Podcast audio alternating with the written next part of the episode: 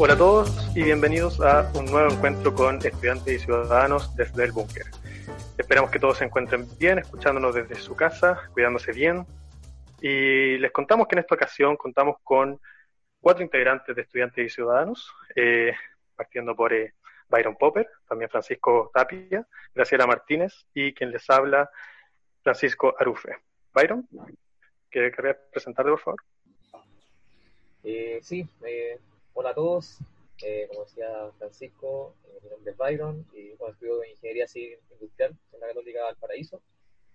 Y eso, esperando que la conversación sea fructífera y, y saquemos harto, harto de, de esto para, para futuras conversaciones también. Perfecto. ¿Graciela?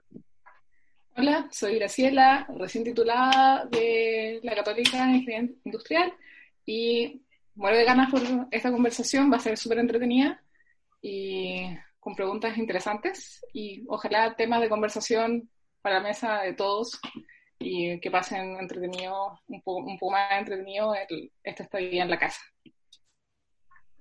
Perfecto. ¿Y Francisco?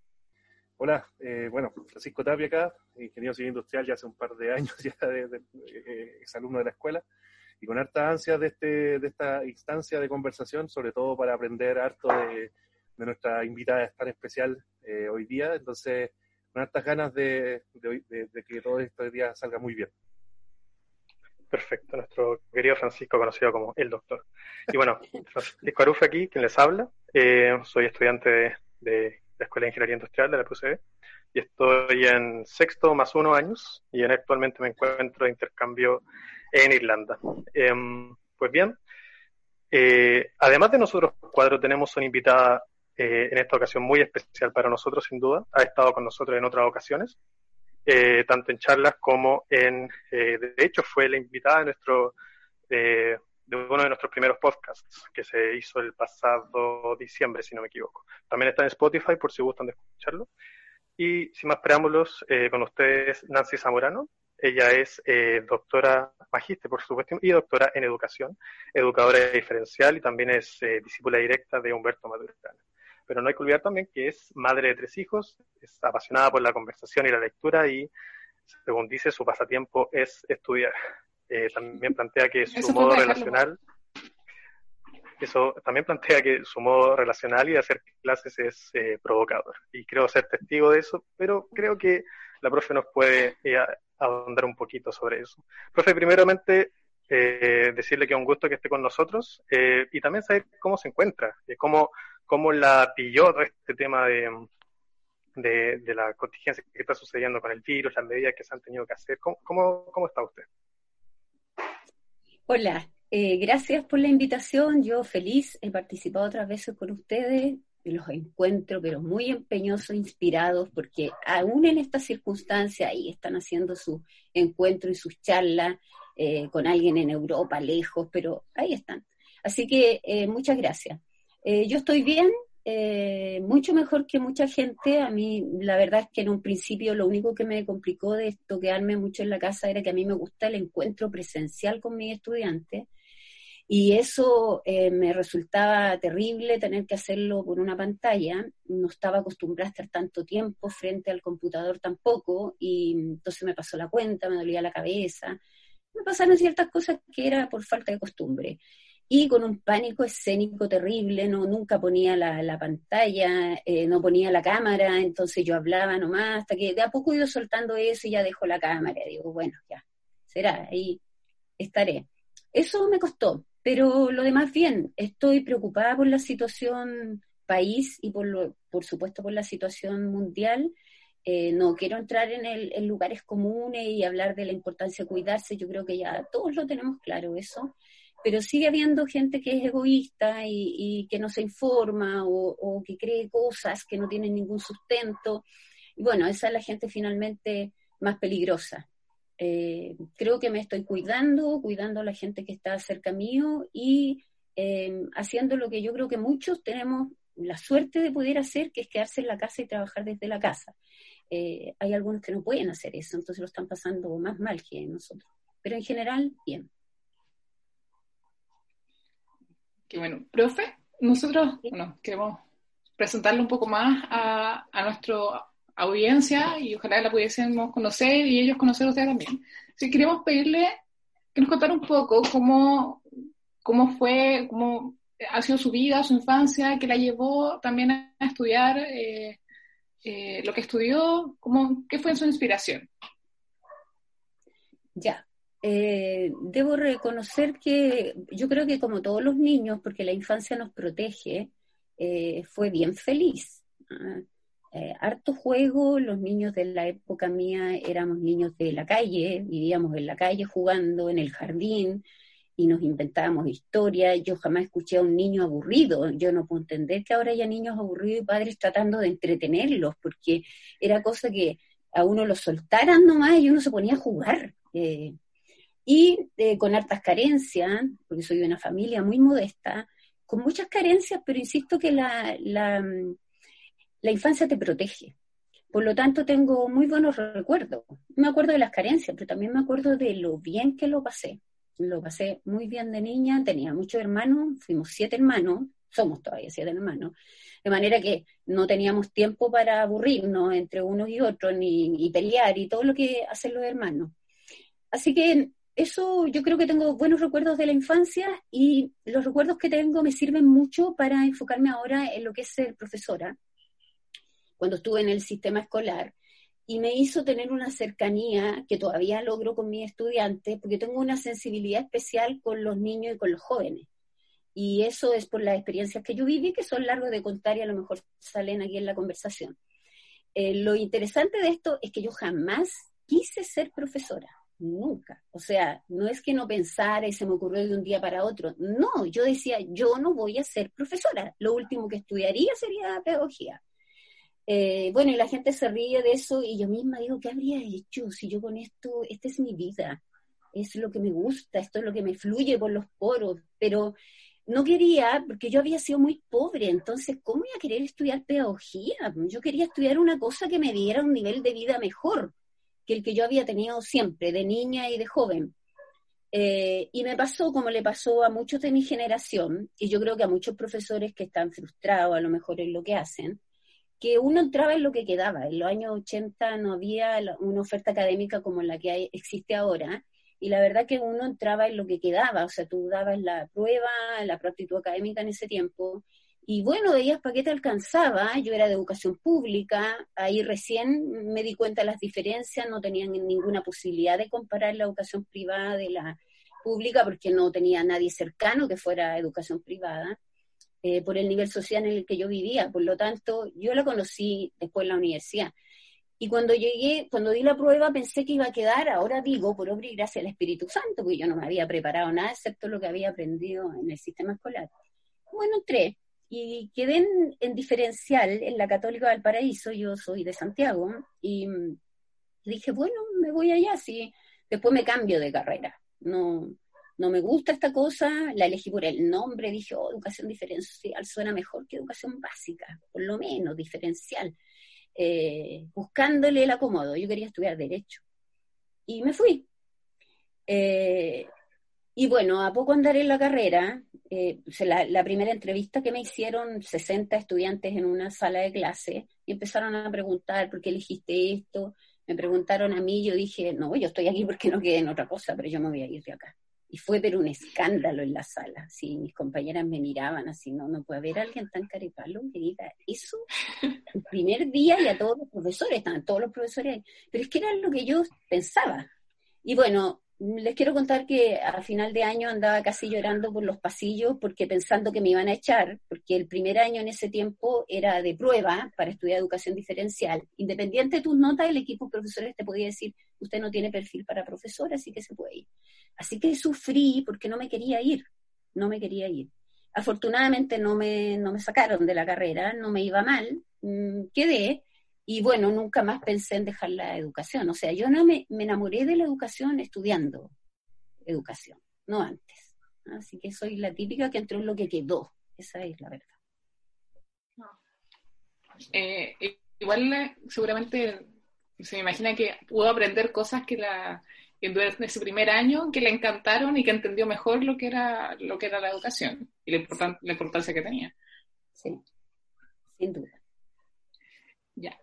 La otra pregunta, un poco más, aún más personal. ¿Cómo conoció, metamos en la parte personal, ya vimos la parte de cuando entró a la universidad, ¿cómo conoció a su esposo? Ya, ya sabemos que tiene tres hijos. ¿Cómo, Ah, bueno, pues también, también es PUCB y esta historia conocí a Semana Novata, cuando se celebraba la Semana Novata, se hacían alianzas, se elegía la reina, todas esas cosas que ahora las encuentran como tontas los jóvenes, ¿no? Pero nosotros éramos felices haciendo eso, y carros alegóricos y, y acción social en los cerros. Me viví todas las semanas novata durante los cinco años que estudié, y bueno, hacíamos alianza con la Escuela de Ingeniería Eléctrica, el ingeniero eléctrico de la Católica, y nos conocimos ahí, fuimos amigos todo el tiempo en la universidad, pero nos reencontramos cuando ya estábamos titulados fuera de la universidad un par de años después, y, ahí recién fuimos pareja, pero en la universidad nunca fuimos pareja, solamente fuimos amigos. Mm. Así que ahí lo conocí. Ah, simpática historia. Bonita. Ya. Para hablar de la cuarentena un poco, ¿qué, cuéntenos, ¿cómo ha sido el, estar en cuarentena, cómo se ha entretenido, sobrellevado las complicaciones que puedan tener, cuál ha sido, ah, bueno, nos dijo que hacer las clases en, el computador era más difícil, pero ¿qué otras cosas han cambiado un poco en su vida y cómo las ha sobrellevado? Bueno, se me juntaron muchas clases porque hay una universidad que chuteó el segundo semestre de 2019 al primero del 2020, entonces nos juntaron dos semestres y es más encima online. O sea, es una cosa loca, sí, es una locura. Y estábamos preocupados por, por las salas, ¿qué vamos a hacer con las salas cuando lleguen los de primero? Y la verdad que ahora estamos preocupados por las conexiones de Internet, pero lo hemos sorteado bien. Eh, pero no sé si supieron que, no sé si hoy o ayer salió una encuesta de CACEN, que decía que las mujeres trabajando en la casa, el 98% además hace las dos funciones. Se dedica a la casa y se dedica al trabajo, o sea, se está trabajando el doble y al mismo tiempo. ¿Ah? Porque no en mi caso, afortunadamente, no tengo niños pequeños, eh, pero obviamente no va nadie a ayudarte a tu casa si es que tenía alguien que te ayudara, ahora estás sola, entonces te toca, además de trabajar, hacer todo. Y y bueno, puede no ser tan terrible. Yo tengo colegas en, industrial que dicen, oye, yo lo justo y necesario, hago mis clases, no me vuelvo loca con la casa. Muy bien, pero no las que tenemos manía, yo soy media maniática. Entonces empiezo a ver tierra y me empiezo a poner media nerviosa. Y ya necesito limpiar y todo eso. Y entonces me ha costado un poco eso, porque yo cuando estaba en la casa trataba, igual me meto a hacer cosas de la universidad, eh, pero trataba de, de no hacer tanta cosa doméstica y si me dedicaba a eso me dedicaba, pero ahora es imposible. Entonces como que me tuve que relajar obligadamente. Pensé que iba a poder ver películas, eh, porque anda gente diciendo recomiéndome una película y yo digo, pero ¿quién minutos ven películas? O sea, ¿quién tiene tiempo para eso? Eh, eh, porque claro, porque yo leo, porque estudio, porque siempre tengo una clase que preparar, algo que tengo que buscar, tengo cosas que revisar. Entonces finalmente ha sido tanta la, la, la, tarea que tengo que no me he aburrido. Eh, no necesito salir, no soy salidora, a mí me gusta estar en mi casa. Eh, así que yo acá estoy contenta. Y bueno, tengo la ventaja, insisto, de que yo puedo no moverme en todo el día de acá y trabajar y acá cada uno se arreglará lo que come y lo que hace eh, y no me van a molestar si yo estoy ocupada, que no pasa con la, las mujeres que tienen hijos pequeños, yo entiendo, y que además los niños ahora se aburren, que no son como los niños antiguos, que no nos aburríamos, ahora se aburren. Pero también hay que pensar que hay niños que están en condiciones eh, de mucho encierro en departamentos, ¿cierto? Que ya es más complejo, o en casas muy pequeñas donde están hacinados, y, bueno, no debe ser muy agradable. O sea, yo entiendo, ni para estudiar, ni, ni para jugar, debe ser muy agradable estar tan encerrado. Eh, pero en general, eh, yo lo he sorteado bien, eh, como que estoy pensando que volver ya a la universidad a hacer clase, para mí va a ser un esfuerzo, porque yo termino mis clases, apago el computador y estoy en mi casa, si esto es casi teletransportación, o sea, listo, en tu casa de nuevo. Y, y tengo que reconocer que eso es una ventaja. Eso es una sí, por supuesto. La cantidad de horas para llegar a trabajar de un lado a otro es es complejo, consume, mucho, mucho de la vida. Profe, para entrar un poco más en terreno, quería empezar con la pregunta más general para que nos pueda guiar sobre qué es la violencia, cómo, cómo podemos, podríamos definirla y porque también está mucho de que existen distintos tipos, distintas formas de verla o de percibirla, pero ¿cuál sería su definición de violencia? Bueno, mi distinción, ustedes saben en que está inspirada, porque esa es mi, mi mirada. Desde que yo aprendí biología al conocer y el amar, no puedo sino mirar el mundo desde ahí y por lo tanto hacerme responsable del mundo que vivo. Eso es lo potente que tiene esta mirada y cuando uno se queda ahí. Entonces yo hice una tesis de magíster, una tesis doctoral en el tema, entonces Obviamente eh, yo miro la violencia como la negación de la legitimidad del otro en cualquiera de sus formas y por eso no acepto ningún tipo de violencia. Entonces, pensar que la violencia tiene algún tipo de justificación, eh, no, entiendo su origen. ¿ah? Eh, yo sé que uno puede mirarla para entenderla, no necesariamente justificarla. Entiendo su origen, somos seres emocionales y por lo tanto emociones que generan violencia tenemos, eh, pero además creo que esta cultura ha exacerbado em, la, agresión como un modo legítimo de relacionarse. Es cosa de ver las redes sociales, que a mí me espantan. Eh, tengo redes sociales que casi no, uso, porque no estoy en edad, no lo encuentro atractivo, ni subir fotos como... Yo entiendo que si me hubiese pillado joven esta tecnología, lo habría disfrutado mucho. Pero como no es el caso, eh, ahora no me atrevo, o sea, yo me hice un Twitter una vez para opinar en un programa eh, que sentía la necesidad de opinar. Lástima que no leyeron mi opinión, pero eh, yo quería opinar. Y me lo hizo mi hijo en dos segundos y yo me metí y opiné. Nunca más lo usé.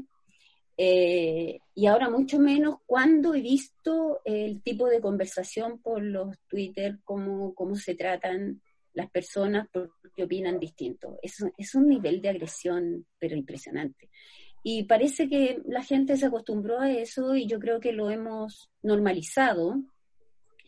Eh, y en esta cultura de normalizar todo, eh, ya todo puede pasar. Entonces te vas acostumbrando mucho a un modo relacional eh, que yo pensé que podíamos em, rescatar mucho más nuestro ser amoroso eh, eso no significa que no te puedas enojar, por supuesto que te puedes enojar y que te puedas frustrar y que te pueda dar rabia ciertas cosas, pero eh, tampoco eh, significa que toda tu relación tiene que ser en confrontación y en encuentro, en comparación con el otro y en competencia o en quién tiene la razón.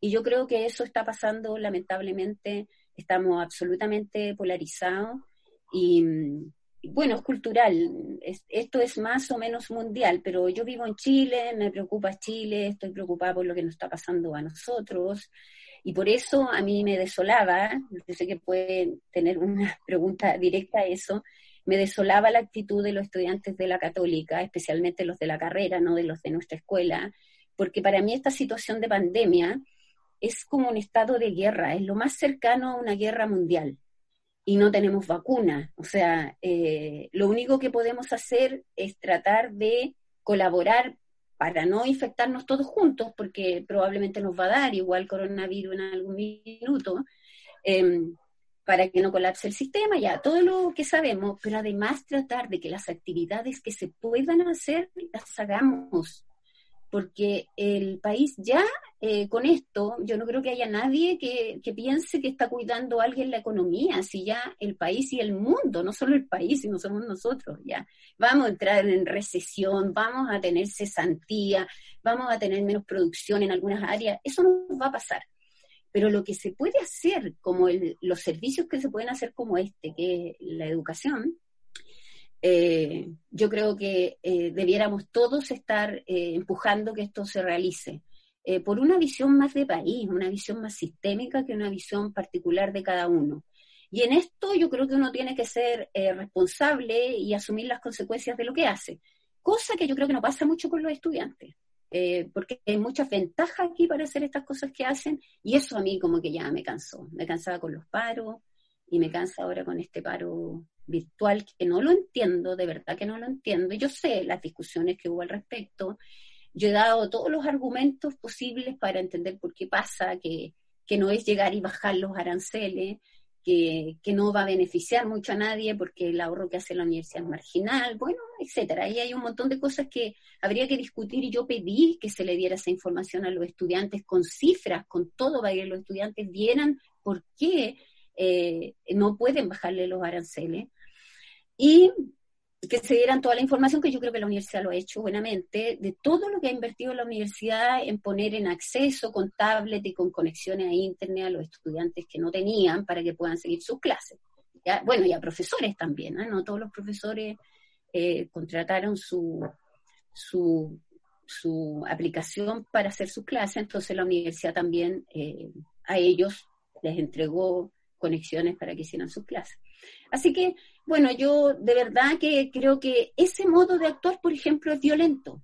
Y cualquiera podría decir, oye, pero tienen todo el derecho. No estoy discutiendo eso. Ah, e, es el derecho que se arrogan los padres también cuando golpean a los hijos, ¿ya? Eh, el derecho que se, se eh, también se atribuyen hombres y mujeres para descalificar a su pareja. Entonces, claro, yo tengo derecho para hacer todo eso y yo creo que lo hemos normalizado. Entonces, la violencia es la negación de la legitimidad del otro. Piensen, legitimidad. ¿Qué es legitimidad? ¿Por qué decimos, por ejemplo, que la constitución es ilegítima? Y que como es ilegítima desde origen genera resistencia. Y que cada vez que yo discuto estos temas, sobre todo con ustedes estudiantes, yo digo, ya, pero ¿qué no te gusta? ¿Ya? Hay muchos que ni siquiera la han leído. Pero no importa, porque tienen una cosa de surgimiento, de legitimidad. Cuando algo no es ilegítimo, quiere decir que no es aceptado, ¿ya? No es aceptado. Entonces, cuando yo digo que la agresión es la eh, no respeto a la legitimidad del otro, es a la no aceptación, al no verlo y aceptarlo como legítimo. Nosotros sabemos que eso es amarlo desde una mirada particular, ¿cierto? Pero no vamos a usar mucho ese término, no todos tienen que comprenderlo. Pero cada vez que yo digo que agredir a otro es no aceptarlo como legítimo, estoy haciendo eso, ¿ah? lo estoy agrediendo, porque yo no quiero que piensen como yo, yo no quiero que todos opinen lo mismo que yo, les gusten las mismas cosas que yo, que voten como yo, pero quiero que me acepten como legítimo. Eso quiero que me acepten, no que me digan lo que tengo que hacer o me impongan no, no, sé, no acepto la palabra exigencia, yo exijo. La exigencia es muy negadora, conversemos, veamos lo que podemos hacer, pero yo exijo es negación del otro, absolutamente. No hay posibilidad de conversar en la exigencia. Pero creo que se toman muy livianamente las palabras que se usan, no son triviales porque tienen una connotación, y la emoción también desde las cuales esas palabras se, se utilizan, que también son las que le dan el, el trasfondo. Sí, a mí me da la impresión que, que, parte de la raíz de la violencia quizás que hay es, el, es la ignorancia que tenemos generalmente al comunicarnos y el efecto que se puede causar. Se, me ocurre que, eh, que, el, que si aprendiéramos desde el principio la importancia de considerar al otro como válido y, y comunicarnos desde ahí, podríamos reducir quizás la violencia en todas sus expresiones. Profe, vamos a tener un break, nuestro primer break musical, y seguimos con las preguntas en sí.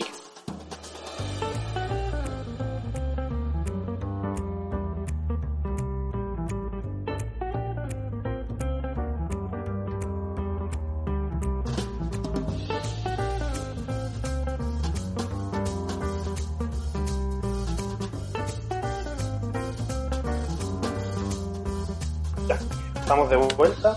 Profesora, em, creo que sería bueno si a la audiencia y a nosotros también nos podría dar alguna recomendación, em, ojalá ligada al tema que se está conversando, en este caso la violencia, sea de alguna obra literaria, serie, película, algo que a usted le parezca que, les podría servir a los demás, como bien ad hoc a lo que se está conversando. Mira, yo em, tengo soy buena lectora, así que a mí me gustan altos libros. Por supuesto que les voy a recomendar primero uno de Maturana, que, es el em, Amor y Juego, Fundamentos Olvidados de lo Humano, que lo escribió con Gerda Wendersoller, una doctora alemana, donde rescata el modo de, eh, vivir en el juego con la atención puesta en el presente eh, y no en la finalidad. Entonces, no entender como el, el juego como una cosa sin importancia, porque a veces a ti te dicen, hoy te crees que estoy jugando, eh, porque pareciera que el juego no tiene importancia, pero si ustedes piensan lo fundamental que es el juego para los niños, eh, porque cuando ellos están jugando, están con la atención puesta en lo que están, absolutamente. Y en el caso de los adultos, no nos damos cuenta cuando jugamos. Pero, por ejemplo, cuando tú estás leyendo, si eres buen lector, o estás tocando música, o estás escuchando música, pero estás en eso y no estás enajenado en la finalidad o en lo que tienes que hacer después, estás jugando. Entonces hay que entender el, juego como eso y los seres humanos jugamos hasta que, hasta que nos morimos. Siempre tenemos la posibilidad de jugar si uno entiende el juego como eh, estar con la atención puesta en lo que está haciendo. Entonces, este libro te muestra cómo se rescata de ahí el origen del humano y mm, de una manera muy linda en, unos talleres que hacen con unas madres, ¿cierto? Y explica la cultura matrística que nos caracterizaba originariamente y que era fundamentalmente amorosa, no como la patriarcal matriarcal que vivimos, ¿cierto? Que es competitiva y agresiva. Así que a mí me gusta ese libro, ojalá lo lean, y un libro muy distinto a ese, em, que algunos lo, leyeron porque se los pedí en la universidad, eh, que es El hombre en busca del sentido, de Víctor Frank, eh, porque muestra eh, cómo, pese a que la gente dice no, porque las circunstancias, dadas las circunstancias, tú en cualquier circunstancia, incluso en, esa tan terrible como él estaba en un campo de concentración, puedes mantener tu ética, puedes mantener tu libertad, puedes mantener tu amorosidad y puedes decidir cómo quieres vivir. O sea, se comprueba las leyes sistémicas, querer es poder y que queremos conservar. Ese libro las muestra de una manera eh, literaria y científica, porque el que lo escribe es un científico. Así que les recomendaría esos libros. Excelente. Sí, de hecho, ese de Víctor Frank, yo lo leí también en la universidad por otro ramo y es buenísimo, creo que también es bueno tenerlo en cuenta ahora, con, porque a pesar de ser situaciones distintas pero similares, se ven situaciones, ahora estamos viendo, por ejemplo, eh, estos comentarios que se hacen, que hace gente que es vecina de algún médico o alguien de salud, que son agresivas. Y claro, uno si lee este libro puede de repente eh, compararlos a veces con los comportamientos que, que se muestran en, en, el libro y es, es interesante poder hacer esa, esa asociación. Sí. Profe, partimos con las preguntas. Francisco, eh, con las preguntas del público. Exactamente. Nosotros hace un par de días anunciamos, como le había comentado antes de empezar el, bloque, habíamos, habíamos avisado que íbamos a estar con usted grabando. Y la gracia es que pedimos que nos pudieran dejar ciertas preguntas para, para poder eh, formularles. Entonces, voy a partir una que yo, según yo, ya de alguna forma ya la respondió. Esta pregunta la hace Matías, no voy a dejar ahí Matías nomás, y dice, ¿cómo lleva en lo personal la cuarentena y el teletrabajo? Así como, a ver si podemos una pregunta, una respuesta más. Sí, bien cortito, porque ya sí dije algo. Eh, yo estoy contenta con la cuarentena en el sentido que me gusta estar en mi casa, no me, pero también reconozco que tengo la comodidad para estar en mi casa. ¿ah? Y entiendo que hay gente que está encerrada porque hay mucha gente, la casa es chica, etcétera. Y ha sido mucho trabajo, mucho más que cuando tengo que salir a trabajar. Eso sí, mucho más trabajo el estar en la casa y, desarrollando también el trabajo en la universidad. Perfecto, muchas gracias. Eh, la segunda pregunta la, la envía Sebastián y pregunta, ¿la violencia es intrínseca al ser humano? La violencia es parte de un modo emocional que, y sí, claro, eh, en el sentido, si él se refiere a si es una emoción básica, bueno, emoción básica es em, la agresión y por lo tanto es violenta. Así que sí, tanto como el amar, ¿ya? Eh, por lo tanto, eh, yo no me extraño de que uno pueda tener comportamientos agresivos, pero que la, violencia sea el modo relacional es lo peligroso en una cultura. ¿ah? No que de repente nos pongamos violentos, porque sí, nos puede pasar pero que sea el modo relacional, eso es eh, lo complicado. Así que como emoción, es emoción humana, sin duda, ¿ya? pero debemos preocuparnos de no normalizarla porque entonces vamos a generar em, sencillamente generaciones violentas, porque la cultura es un modo de vivir que se em, replica o se conserva transgeneracionalmente. Entonces, si nosotros validamos la violencia ahora, eh, porque la justificamos de alguna manera, vamos a tener que aceptar la violencia de género, la violencia étnica, vamos a tener que aceptar todas las violencias. ¿Y cómo paramos eso después? Piensen lo que nos está pasando en Chile. ¿Cómo invitamos a reflexionar a adolescentes, escolares o universitarios, que están pensando de que cualquier modo de lucha por lo que ellos creen que son su derecho eh, es válido? ¿Dónde se generó eso? Ellos no nacieron así. Nos tenemos que hacer responsables los adultos de eso. Sí, completamente de acuerdo. Eh, otra pregunta, esta la envía Claudio. Dice, ¿cómo abordaría la violencia estructural a la que están sometidas los pobladores en las poblaciones? Uh, claro, esa es una es el origen de muchas cosas, ¿no? Eh, fíjate que es bueno hablar de inequidad y, y, pensar un poquito en el concepto de inequidad e igualdad, eh, porque no somos iguales, no somos iguales y no vamos a ser nunca iguales, ¿ya? Eh, no necesitamos lo mismo tampoco no todos queremos lo mismo. Entonces, no distribuyan y que todos tengan tres plasmas en la casa. Yo no sé quién quiere eso. Probablemente, incluso esa gente eh, que vive en los sectores más pobres y que pasa muchas necesidades, tiene plasma en la casa. Porque lo que ha hecho nuestra cultura en, en una economía de mercado no regulada y que no puso atención en la educación, porque lo que hay aquí a la base es un problema de educación. Si la cultura cambia a través de la educación. Y lo que hemos hecho es pasar materia y no hemos formado ciudadanos. Entonces tenemos puros consumidores. Porque hasta la persona más idealista aquí es un consumidor. Es un consumidor y anda con un celular mejor que, que bueno, que el mío, que yo no le doy mucha importancia, pero bueno, esa cuestión es etaria también. Pero entonces, em, es estructural y como es estructural, cuesta terminarla, porque si uno mira, mira por ejemplo, eh, los indicadores país, el per cápita y todo eso, oculta un poco la distribución de la riqueza, ¿cierto? Que es la discusión que tenemos. Entonces, eh, ¿por qué yo quería hablar de equidad? Porque la equidad tiene que ver con el abuso. Si la gente lo que no le gusta es el abuso, o sea, que abuse el que más tiene o que se enriquezca más, ¿cierto? Y que solo porque hay una gran revuelta diga, bueno, ahora entonces nadie va a ganar en mi empresa menos porque ahora yo les voy a pagar a todo esto. Ahora, ¿y por qué no lo hizo antes? ¿Ah? ¿Por qué se le ocurrió ahora? ¿Ya? por esa ceguera que hay de, del abuso, porque en definitiva la inequidad es abuso.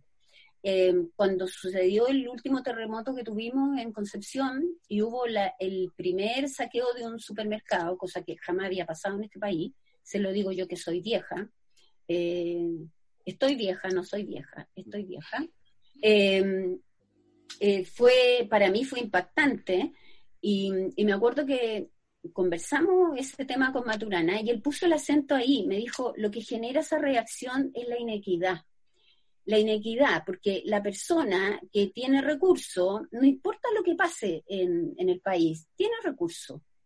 Y con recurso va a poder proveerse de alimentos, por ejemplo. ¿Qué pasa acá esta persona que no tiene, que vive al día? Lo que está pasando ahora, por favor, hay gente que vive al día, si no sale a trabajar no tiene que comer.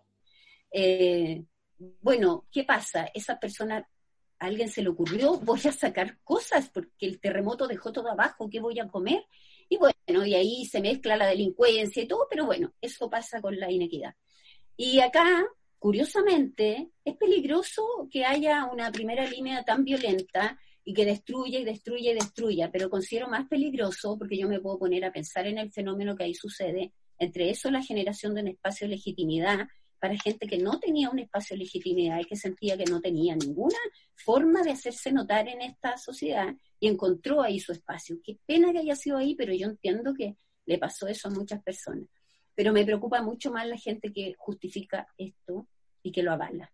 Creo que eso es más peligroso aún, porque si nos hacemos cargo de que ahí hay una queja, hay una inequidad a la base, un miedo, una inestabilidad, un abuso sistemático, tenemos cómo solucionarlo. Ya, tenemos que hacer algo con eso. Y ahí habría que apuntar a lo que eh, venía en la pregunta, porque la gente que vive en esas condiciones no ve mucha esperanza, porque ha vivido su papá, su abuelito, así. O sea, y se sigue replicando con ellos, y sus hijos van a seguir viviendo en esas condiciones. Entonces ya, ¿hasta cuándo? O sea, las cosas hay que solucionarlas em, de una vez por todas, no todas de una vez, pero hay que solucionarlas. Yo creo que por eso se llama estructural, porque nos acostumbramos a vivir con ellas, parte del modo de vivir, y ahí la tenemos. Ahí la tenemos. Muy, de, muy de acuerdo, nuevamente. Eh, vamos a pasar a otra pregunta que, bueno, también me llamó la atención dentro de, la, de las que estaban. Esta la, la envía Vicente. Dice, ¿cuál es la opción para responder la violencia cuando ya no sirve poner la otra mejilla? Yo no, yo no creo que uno tenga que poner la otra mejilla, honestamente. Ah, yo no sé si esa es la forma. A ver, yo voy a hablar como profesora. Uno tiene que evitarla, que no se genere. Y una vez que se genera, eh, si hablamos al nivel que se generó acá, tienes que pararla, tienes que reprimirla. Si no, ¿cómo? Pues si no, incendian el país. Entonces hay que reprimirla de alguna forma. Ahora, lo que yo siempre discuto con los estudiantes en la universidad es que en el fragor de la lucha, ¿no? Cuando están ahí, piedras van, piedras vienen, molotov, eh, eh, no sé, lacrimógena, etcétera, es muy difícil distinguir que, que, o que no te pase nada si estás metido ahí, que es lo que yo siempre discuto, pero ¿qué hacías ahí? Porque tú puedes ir a la marcha, puedes manifestarte, pero cuando ya empieza el enfrentamiento, porque la marcha, ¿por qué tiene que ser enfrentamiento? ¿Por qué tiene que llegar a una lucha con los, policías? Pero cuando llega ya, tú que no quieres eso, te vas, te vas. Entonces, ¿quiénes se van a quedar ahí? ¿A quiénes van a detener? Bueno, los que quieren enfrentarse. Si, es cosa de ver nomás cómo se quieren enfrentar. Eh, es cierto que es terrible que se violen los derechos humanos en esa circunstancia, y también entiendo de que haya que revisar los procedimientos, que haya que profesionalizar a carabineros. Estoy de acuerdo con todo eso y yo creo que lo vamos a tener que hacer. De hecho, se va a hacer, ¿cierto? Em, pero también hay que entender cuáles son los riesgos en las cosas que yo estoy participando. O sea, tengo que ser responsable. Porque si acá nadie pudiera salir a la calle a hacer una marcha, porque apenas aparece con un cartel, le pegan, yo diría, eso no puede ser aceptado. Pero acá no pasa eso, acá empieza a pasar, eh, pueden haber casos ¿eh? que son provocados, como dicen, yo no lo sé, porque no estoy ahí, pero acá empieza a pasar cuando ya la gente llega al enfrentamiento, a querer ya esta cosa. Entonces, es tan peligroso que te llegue un balín en un ojo y pierdas la vista, como que tú le tires a un policía una molotov al cuerpo, porque cuando haces eso, ¿qué quieres hacer? Lo quieres quemar vivo, o sea, lo quieres matar. Lo quieres matar. Entonces, ese nivel de violencia, ¿cómo lo paras? Bueno, llega entonces en algunos minutos a exceso y a violaciones a los derechos, pero en un Estado de Derecho esas cosas se investigan y no quedan impunes.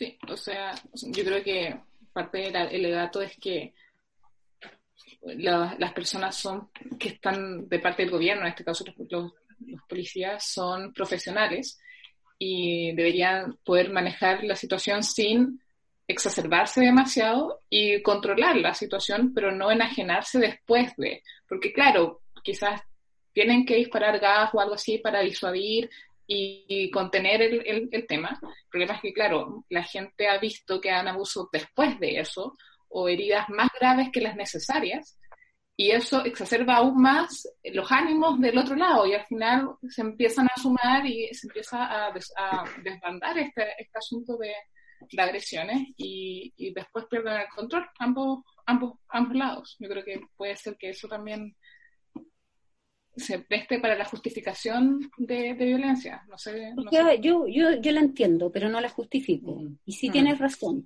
profesionalizar, ¿qué implica? Que va a actuar como profesional, va a seguir los protocolos profesionalmente. En buen chileno no se va a picar y va a devolver la piedra, no, pues si usted es el profesional aquí, ¿cierto? Es, yo entiendo eso y eso es lo que va a atender ahora seguramente la institución. Sí, eh, voy a. En realidad hay tres preguntas que son un poco más relacionadas con, eh, el contexto actual que está viviendo particularmente la, Católica del Paraíso. Las voy, a, las voy, a, leer las tres y, ahí las puedo responder. Eh, la primera es de, Matías, ¿qué opina del quiebre entre la federación y la rectoría en, el, actual, en el actual contexto? La otra es, ¿qué opina de la gente que quiere funar a sus compañeros por ir a clases? Esa la envía Pablo. Y finalmente, ¿cree que cortar las comunicaciones y rehusarse a negociar es violento? Ya, yo eh, sí se pueden responder todas en, juntas, digamos. Primero, el quiebre eh, se produce porque no se respeta la conversación que se estaba teniendo. Si uno lee todas las eh, toda la información que llega de rectoría, que es bien cuidadosa, informa todo, entrega el acta de los temas tratados, de los acuerdos, de quienes forman las comisiones. Si la gente no la lee es otra cosa, pero entrega todo. Y eh, estaban conversando y habían formado tres comisiones para ver estas inquietudes que habían entre estudiantes y, y paralelamente estaban promoviendo irse a paro. Y eso entonces a la universidad le pareció una falta de respeto y yo estuve de acuerdo con que era una falta de respeto, porque si estamos conversando, no empieces al mismo tiempo a generar un paro. Pero esa es la ventaja de ser estudiante. La, universidad tiene que eh, velar por, por, toda la comunidad, incluidos los estudiantes, pero los estudiantes pueden actuar egoístamente, pensando solo en ellos. O sea, la actitud la encuentro terriblemente egoísta. La actitud esta de empezar, sin terminar de conversar con la universidad, empezar a generar esta cosa de acordar o votar un paro. Eh, ya, lo que yo no sé, yo también leo los comunicados que son públicos de la federación, lo que yo no sé es si ellos dijeron, bueno, pero esto no tiene que ver con nosotros, se generó desde otra parte, la federación estaba acá, pero bueno, la federación representa y debe hablar con su representado. Fui dirigente estudiantil también en la católica muchos años, así que yo entiendo cuál es la posición de un estudiante. Tenemos todas las ventajas, tenemos la sartén por el mango los estudiantes, y yo fui dirigente estudiantil, yo lo sé. Entonces la universidad, ¿qué tiene que hacer? Decir, bueno, se acabó la conversación, porque usted no está respetando lo que conversamos. Y yo espero que se retomen, porque es violento no conversar, pues si la única posibilidad de llegar a acuerdo es que se converse. Pero si tú lees la última carta de la federación y la última del rector, Ah, los dos dicen abajo y seguimos en toda la disposición de seguir conversando, o sea, ah, por lo menos lo declaran. Ahora, ¿qué pasa con los estudiantes que quieren funar a sus compañeros? Bueno, pues esos son los talibanes fascistas. esto es una democracia, pues. Talibanes porque son fanáticos y fascistas porque quieren imponerle al otro lo que ellos piensan. Yo no creo que tú tengas derecho, como no creo que tuvieron derecho los escolares, de no dejar a sus compañeros dar la PSU, porque ellos no querían, porque a ellos se les ocurrió, a un grupo de ellos, porque la gran mayoría fue a dar la prueba, que es muy distinto a que todos los estudiantes o la gran mayoría digan, nos vamos a dar la PSU. Esto no. Fueron a impedir que dieran la PSU a los mismos colegios donde la estaban dando.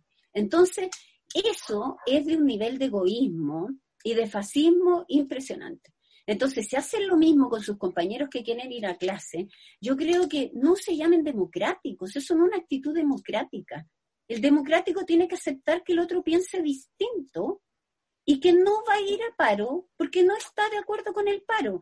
Cada vez que discuten, no, pero es que hay un compromiso con el movimiento estudiantil, yo lo entendería si es que la afiliación a la Federación de Estudiantes fuera voluntaria.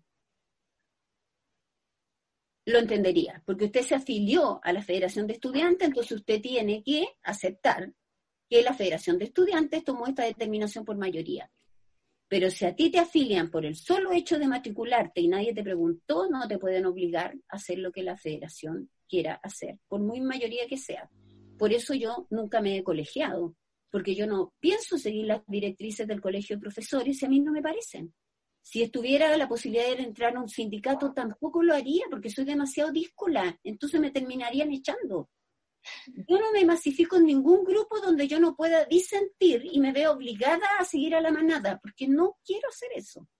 Entonces, a mí me parece que es poco democrático, que es terriblemente violento, eh, y que yo espero que efectivamente los que hagan eso, si es que alguien lo hace, sean los menos y que sus compañeros que quieren seguir en clase puedan seguir. Perfecto.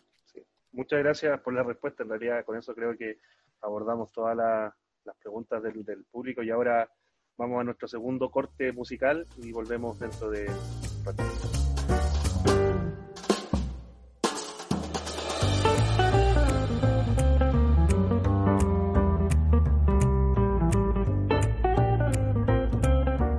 estamos de vuelta. Profesora, teníamos algunas preguntas eh, muy relacionadas a lo que estamos conversando. Eh, inicialmente, eh, ¿de, dónde, ¿de dónde surge la violencia? Es decir, ¿cuáles, ¿cuáles son sus causales?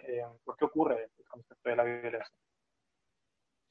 Bueno, la, la, violencia, como habíamos tocado antes, eh, parte de las emociones que puede sentir un ser humano, que puede vivir un ser humano, por lo tanto es una disposición corporal y que puede ser gatillada por distintas razones. Ahora, no hay que olvidar también que además de ser emocionales somos seres racionales. A mí me puede molestar mucho algo y puede no gustarme algo, pero no por eso voy a ir y le voy a, pegar al otro o lo voy a agredir. O sea, también uso la razón para saber cómo enfrento las situaciones.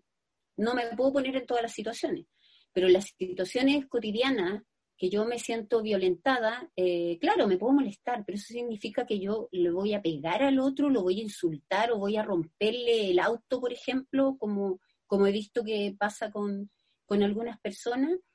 Y a propósito de lo que habíamos hablado de la violencia estructural. La violencia estructural nosotros la hemos generado porque hemos generado un modo violento de relacionarnos. Uno puede entender los problemas de inequidad y de abuso, sin duda, y hay que parar con ellos. ¿Cuál es el modo? Si ese, ese es el tema. ¿Cuál es el modo? ¿Por qué ustedes van a la universidad? ¿Por qué estudian una carrera? ¿Les gusta? ¿Van a hacer algo? Eh, ¿qué van a hacer con, su vida? ¿Qué, ¿Cuál es la inspiración de que alguien estudie una carrera en particular? ¿Enriquecerse, tener buena vida, comprarse un auto, tener una casa? ¿O poner su preparación profesional a disposición de la sociedad en la que participa? Por supuesto que tiene que vivir, por supuesto que tiene que tener una casa, yo, todo eso. Pero ¿hasta qué nivel yo voy a devolverle al país esto que siento que yo tuve, afortunadamente como es una educación, en mi caso, que estudié con fondos estatales, y claro, después los tuve que pagar, no tuve la suerte de tener gratuidad como tienen algunos. Bueno, los que están con gratuidad, por ejemplo, estamos pagando todos los chilenos su formación y tienen que devolverle al país esa formación porque todos los chilenos se la pagamos. Entonces, se van a poner a disposición de eso y de qué manera. Puedes generar una revolución y destruir el país y quemar todo, sí, pero también puedes construir. Entonces, si nosotros no somos capaces de hacer la reflexión de cuál es el modo de acabar con la inequidad, con los abusos, como hay mucha gente bien inspirada en eso, yo creo que de verdad la mirada que se ha hecho ahora de llegar a tales extremos de desencuentro ciudadano nos ha permitido pensar, bueno, este es el país que quiero vivir, ¿cómo voy a cambiar estas cosas? ¿De qué manera voy a contribuir yo? Yo quería tomar un punto que lo mencionó en, el primer bloque y ahora lo volvió a mencionar, es que es sumamente interesante de cómo preguntarnos cómo se ha ido naturalizando, porque según yo, a priori lo pienso de que no es algo que se haya pensado necesariamente, pero que de alguna forma todos lo fuimos como interiorizando y hoy en día vivimos en este contexto y quizás simplemente seguimos la rueda pero la, es, un buen momento para poder frenarnos y ver cómo podemos salir de esto, porque también es parte de la, de la idea de esta conversación, también poder dar esa, esas miradas de, solución, no solamente el diagnóstico. Claro, Francisco, lo que pasa es que la gente piensa que la violencia es una cosa física, eh, una, un, es un ataque directo, es un golpe, pero es violento que tú le respondas mal a tu pareja. Es violento que no le hables porque tú estás enojado. Es violento que critiques al niño o lo obligues a comer o, a que haga las tareas porque hay que hacerlas o le hagas un comentario porque no se sacó un 7 y se sacó un 6,5 todo eso es violento y de verdad que lo, hemos ido naturalizando. Es violento que, los académicos todos los primeros semestres estamos esperando el paro que viene. Es decir, ya no es una cosa que surge por una necesidad de los estudiantes. Yo he propuesto que lo calendaricemos en el calendario académico, calendaricemos el paro, que sí, va a venir sí o sí, porque ya perdió sentido.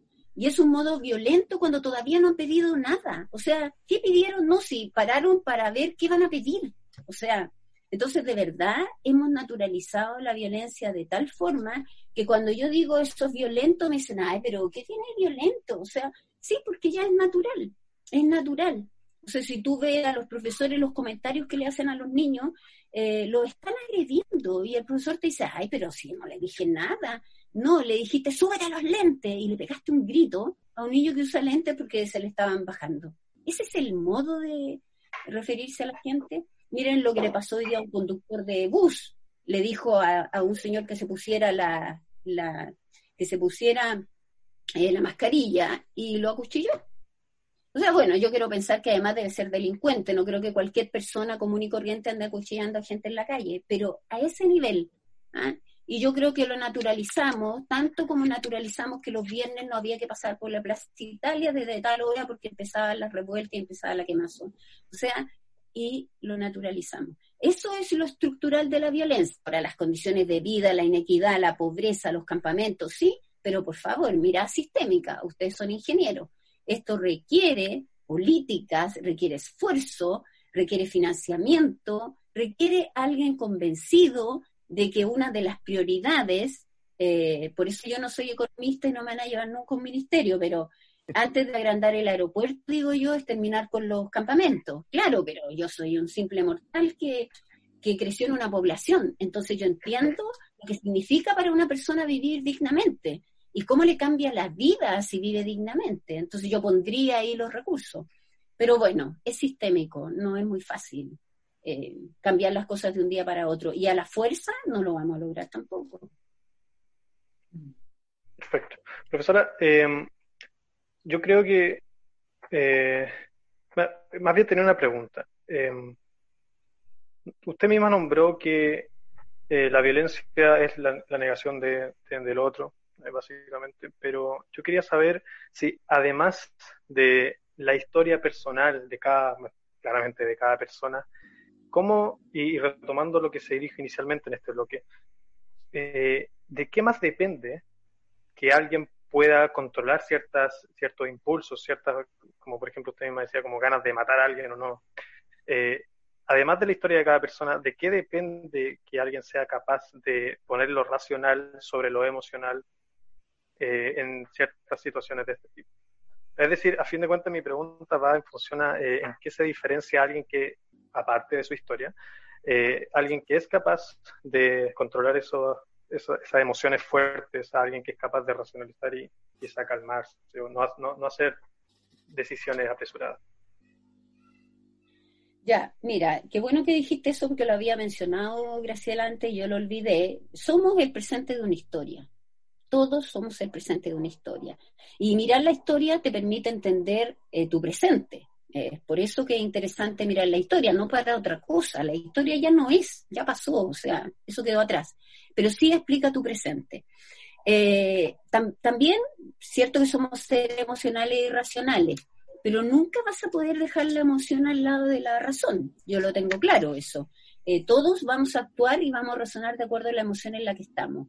Lo que yo digo es que hemos generado una cultura, porque si yo hablo eh, esto, o sea, yo no puedo ir a hablar eh, con la gente esta de primera línea encapuchado, ¿cierto? A decirle, oye, pero es necesario usar la violencia porque me va a decir, obviamente que sí, pero si no, no, no han escuchado de otra forma, y bueno, hay un montón de argumentos ahí.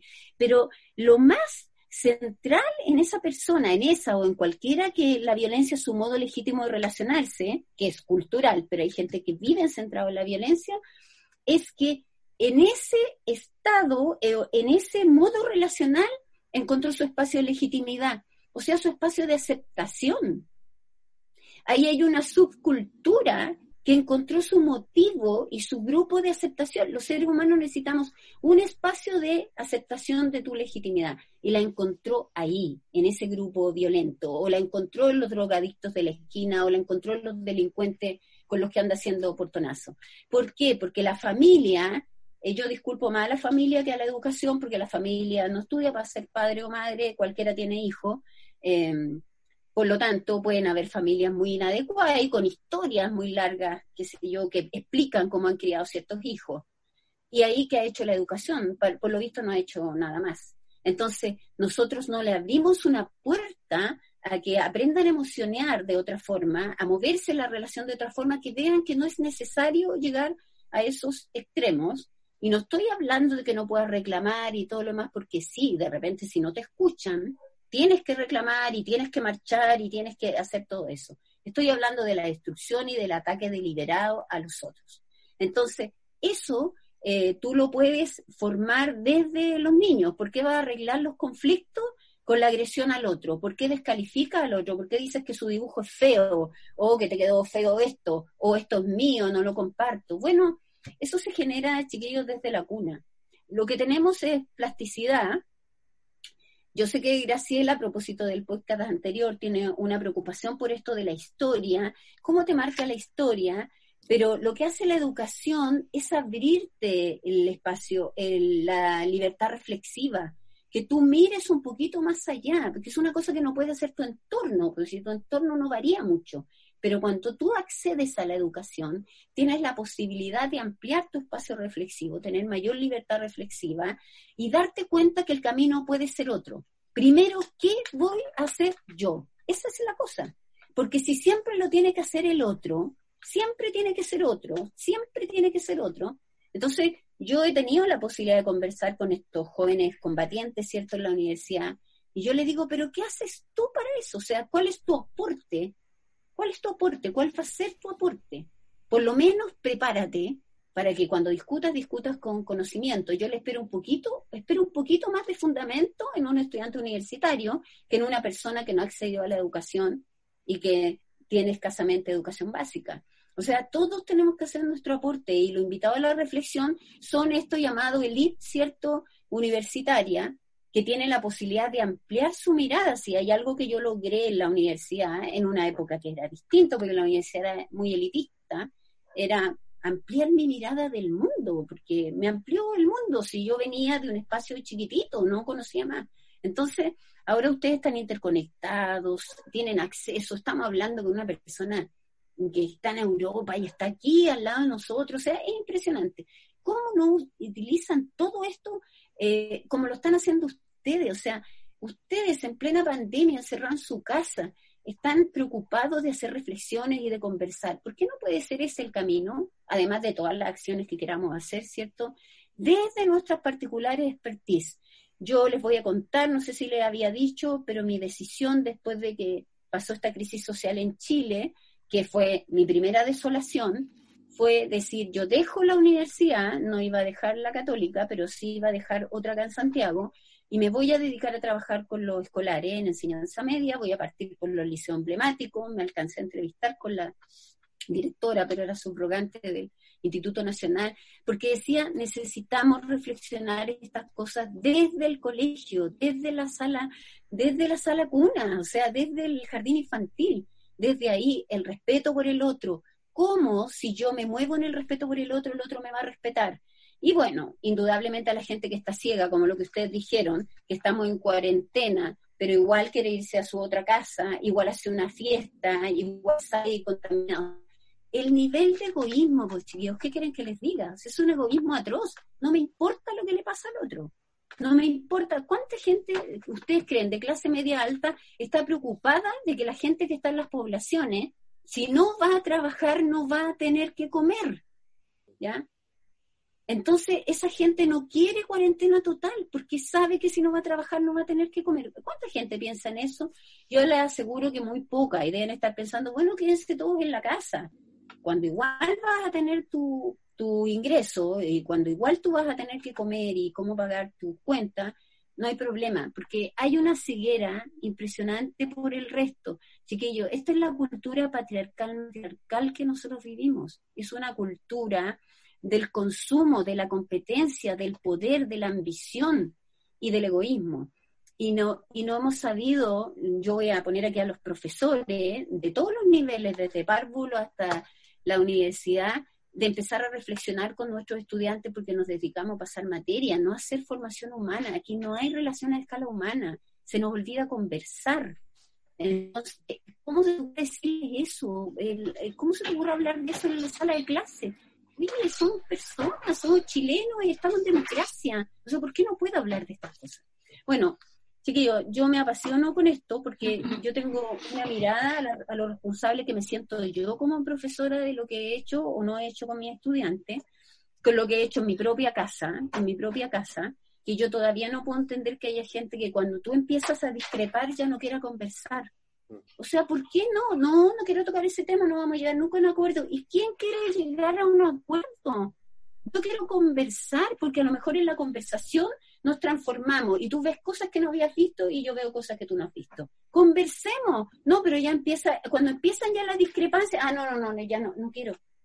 ¿Qué es eso? Egoísmo puro. Quiero seguir con mis ideas, con mi certidumbre. O sea, yo sé lo que estoy diciendo, así que no pienso seguir conversando. Bueno, así vivimos, esa es la cultura que hemos generado y yo responsabilizo, les vuelvo a decir, a los adultos, a la gente de mi generación que fue la que los crió a ustedes, a los de la generación de ustedes. ¿ah? Y ustedes van a replicar eso con sus niños. Miren lo que voy a decir, bien poco popular, pero no importa, yo no soy políticamente correcta y ustedes me conocen. Yo he dicho que ojalá muchos de ustedes no quieran tener hijos, primero, porque el planeta está sobrepoblado, no es necesario que nazcan más seres humanos. Y en segundo lugar, si usted no se va a dar tiempo para criarlos, porque va a estar preocupado del consumo, de producir, del trabajo, y los va a enchufar a un tablet desde el coche, que lo hacen los padres ahora, porque yo lo he visto, en el coche, en vez de andar mirando, están mirando el tablet, los bebés de uno o dos años, mejor no tengan hijos. Mejor no tengan hijos. A los hijos hay que acompañarlo, hay que conversarle, hay que cantarle, hay que estar con ellos, no enchufarlo a un tablet. Entonces, políticamente no es correcto lo que estoy diciendo, pero además es una mirada ecológica. Habemos demasiados seres humanos, así que ¿para qué van a tener más? la verdad es que estoy bastante de acuerdo. Profe, queríamos hacerle una preguntita sobre, hablarnos de eso que decía de la historia, que la historia, no, la historia que tenemos crea el presente. ¿Cómo es la historia, cómo cree usted que la historia que estamos viviendo ahora, con los distintos eh, problemas y violencia que, están, que se están viviendo ahora va a afectar eh, nuestra percepción y nuestra forma de, ser después. Que hemos visto distintos tipos de, violencia, ya sea contra incluso las personas que se admiran, por ejemplo, violencia contra los médicos y, personal de salud, eh, porque pueden tener infectados. Yo entiendo que eso es por miedo, por cierta angustia de que puedan ser infectados, pero aún así se, se, les, se les valora por un lado, pero se les, se les discrimina por otro. Eh, ¿Cómo no va a afectar la violencia que algunos, por ejemplo, el profesor de Derecho de la Católica de Santiago, que, eh, que, se, que tomó una actitud muy, muy, yo creo, prepotente y poco empática quizás con, su, con, con, con sus estudiantes? Eh, entonces, son, son formas de, ¿cómo se llama?, de negar o de, o de, de, verse distinto, de no, no, no sé, es una forma de violencia, a mi juicio, que nos va a afectar de aquí en adelante. ¿Cómo, cómo cree que eso puede, puede afectar la forma de vida de cuando salgamos de aquí, cuando pasemos esta, esta cuarentena?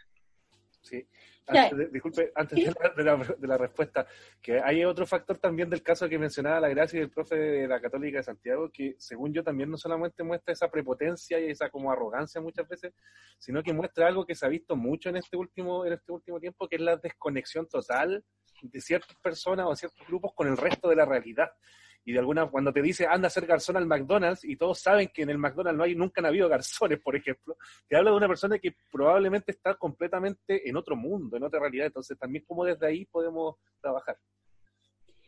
Yo creo que no estamos a escala humana, chiquillos, les vuelvo a decir. Algunos están pasando materia, algunos están pasando materia, no haciendo, no eh, en una interacción transformadora en función de un perfil, entonces no pasa cualquier cosa porque hay un perfil profesional acá en la universidad hacia el que yo voy, pero estoy eh, tratando con personas.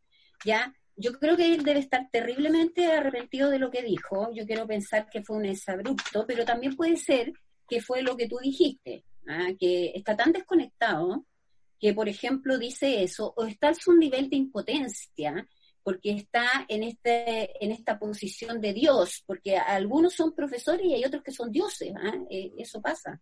Entonces, en esta posición del Dios ahí arriba, eh, en esa ceguera terrible que él llega a decir esta cosa que es inaceptable, que es inaceptable, pero eso les demuestra a ustedes la cultura que vivimos. Es inaceptable la carta que hicieron los internos de la católica tampoco. O sea, ellos no iban a participar de esto si no le aseguraban ciertas condiciones. Y si hay algo que me encantó, porque ya estoy cansada de la gente políticamente correcta, porque entonces no cambiamos nada si tratamos de no tener problemas con nadie.